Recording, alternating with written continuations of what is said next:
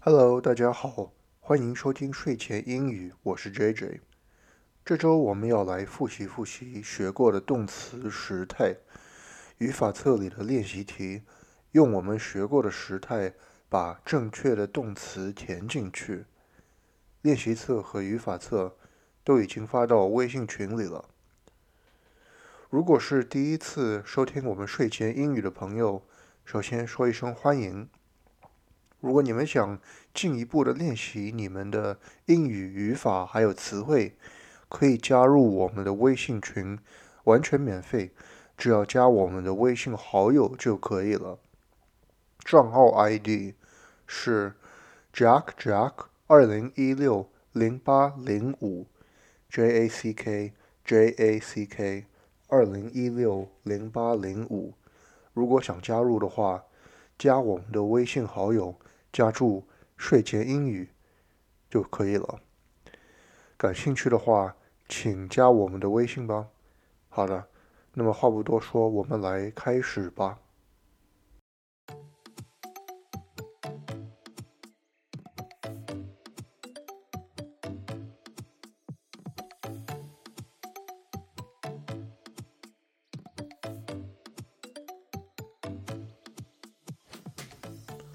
首先，我们来看看今天的重点语句吧。今天我们要学的第一个单词是 “good question”，问的好。Good question，问的好。Good question. Even though I do not know the answer, I will look into it and get back to you. 问的好。虽然我不知道答案，但我会做点研究。然后回复你。Good question. Even though I do not know the answer, I will look into it and get back to you. 问得好，虽然我不知道答案，但我会做点研究，然后回复你。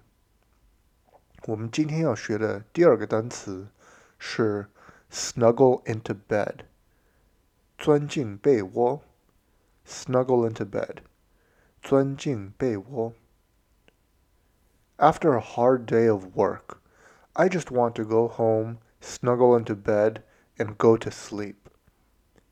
忙碌一天，我只想回家，钻进被窝，睡个懒觉。After a hard day of work, I just want to go home, snuggle into bed, and go to sleep. 忙碌一天，我只想回家。 钻进被窝睡个懒觉。好的，那么在接下来的故事里，朋友试试看吧，能不能认出我们刚刚学的单词和词汇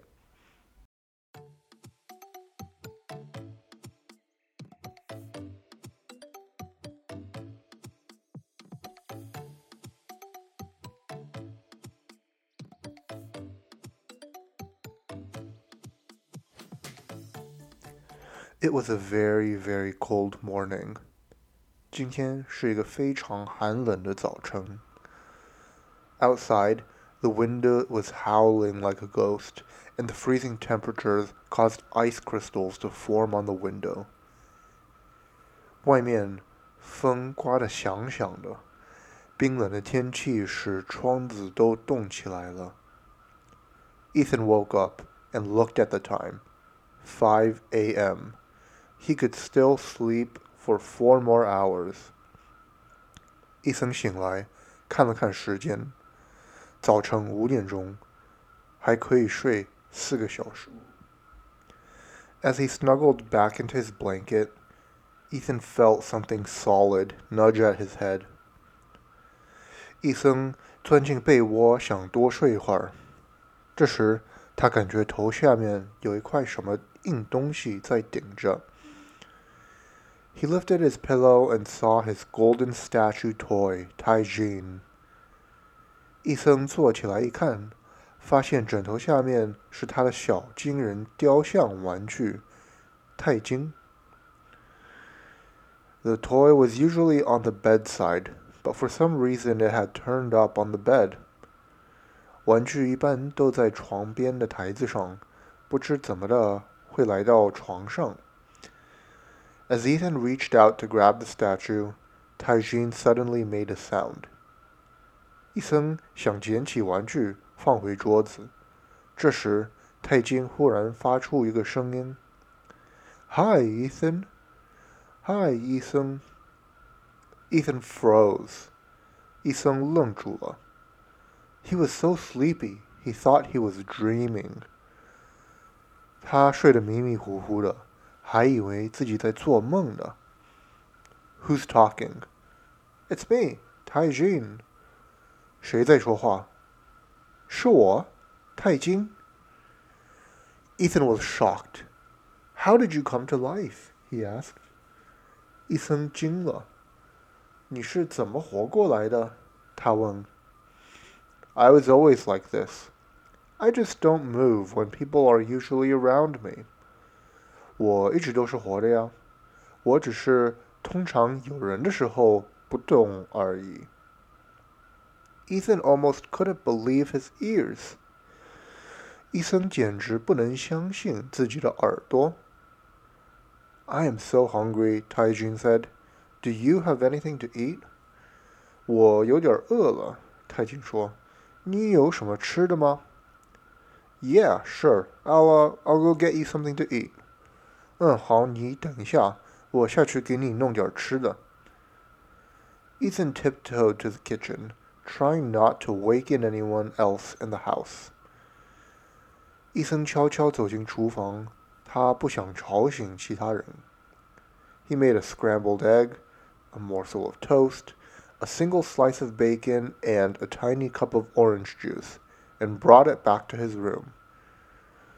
伊森炒了一个鸡蛋， 烤了一小片面包，一根贝根，一小杯橙汁。然后带回房间。Taijin was small, only as big as about Ethan's thumb, but he ate like a hungry wolf and scarfed down the food in minutes. 泰金虽然只有一森大拇指一般大小，可是却像一只饿狼一样，狼吞虎咽的，几分钟就把食物吞进肚子里了。Oh, that was delicious. Can I have some more? 太好吃了，可以再来一份吗？Sure, but you have to answer a few questions first. Ethan replied. 可以，但是你得先回答我几个问题。Ethan 说。How did you come to life? How come I have never seen you move or talk before? 你是怎么活过来的？我怎么从来都没有见过你动过、说过话？Taijin replied, I am still as a statue during the day when people are awake. I do not want anyone to find out about me. 太金说：“白天有人的时候，我就像石雕一样，一点儿都不动。我不想让别人发现我。” Why did you choose to come to my house? Ethan asked. 那么，为什么你选择到我家里来呢？伊森问。because it is the safest place to be here. 因为这里是最安全的地方。Where are you from? 你是从哪里来的呢？